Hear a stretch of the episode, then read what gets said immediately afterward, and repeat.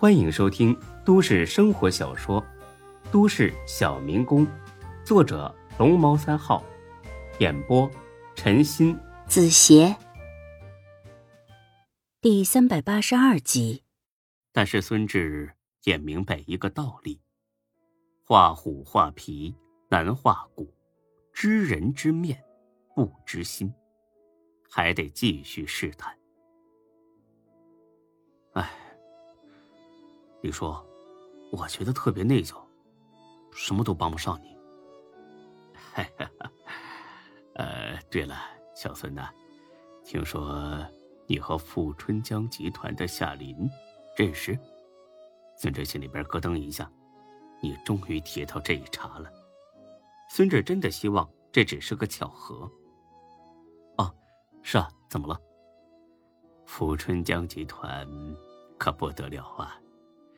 光在咱们这一市就有很多项目正在施工。如果夏林能拍板订购我们的家具，那问题就迎刃而解了。哦，也是哈。那我帮你们约一下。哈哈，那就太谢谢你了。你放心，小孙，如果谈成了。我肯定会以最优惠的价格给他供货。如果谈不成，我也会好好感谢你的。李总，你客气了，你帮我的地方多了去了，这都是我应该做的。那我这就给他打个电话。电话打了过去，接听的是夏林的秘书。他说夏林会面见一个重要客户，半个小时之后再打。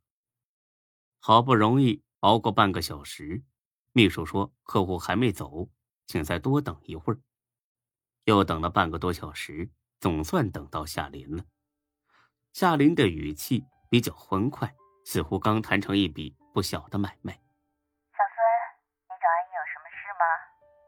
哦，阿姨，打扰您了。是这样的，等他说完，电话那边传来夏林优雅的笑声。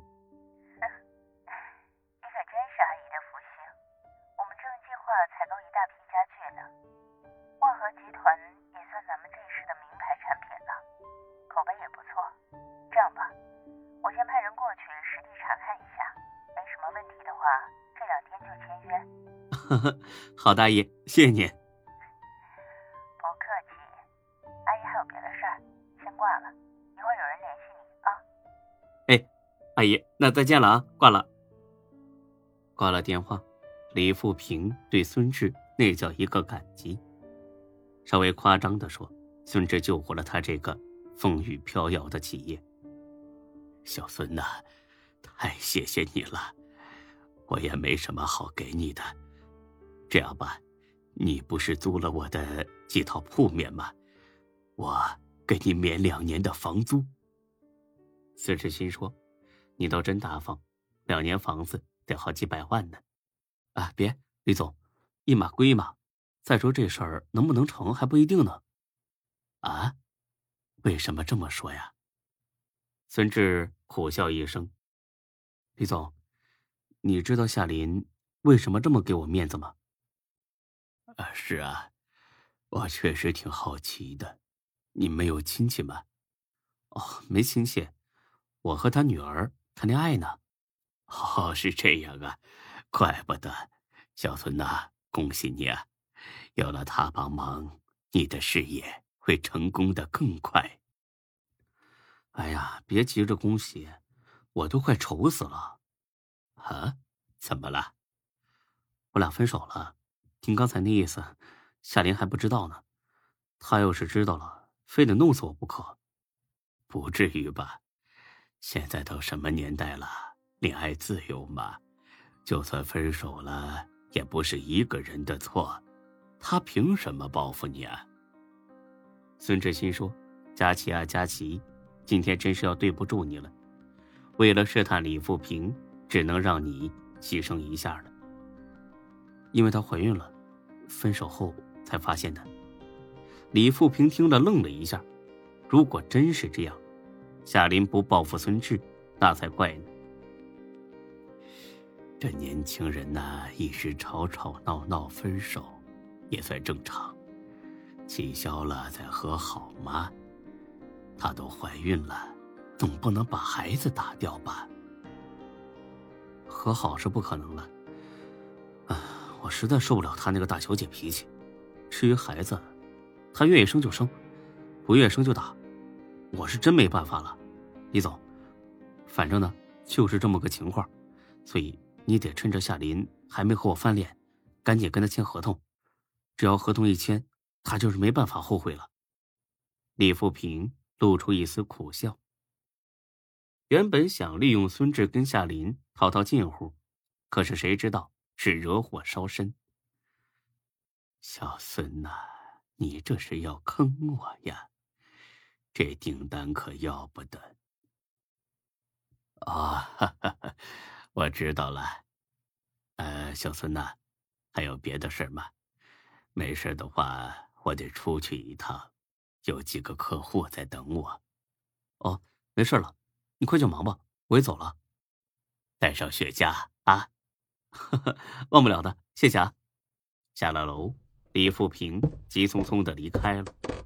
孙志也想离开，但是呢，被白露给拦住了。喏，看看这是什么？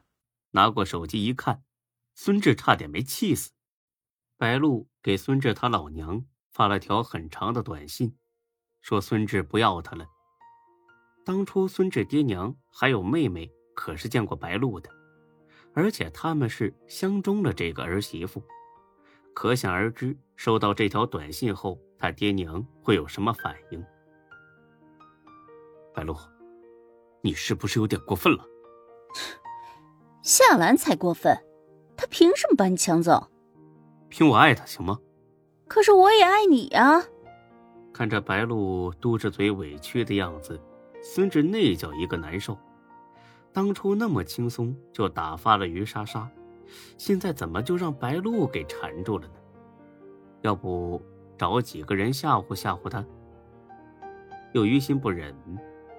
见孙志皱着眉，白露乐了：“哼，行啦，你个傻瓜。”我逗你呢，你看，我是把幺零零八六备注成你妈妈而已。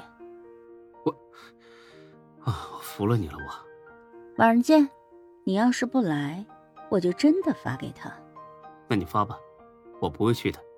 哼，就知道吓不住你。这样吧，你要是来了，我就告诉你一个秘密。这个理由太没新意了。真的，我不骗你。保准让你觉得这一趟没白来。不知道为什么，孙志觉得他并不是在撒谎。再说吧，我走了。我等你啊。从白露那儿离开，还没等回店里呢，李富平来电话了。小孙呐，告诉你一个好消息啊，这几个客户订单谈成了。本集播讲完毕，谢谢您的收听，欢迎关注主播更多作品。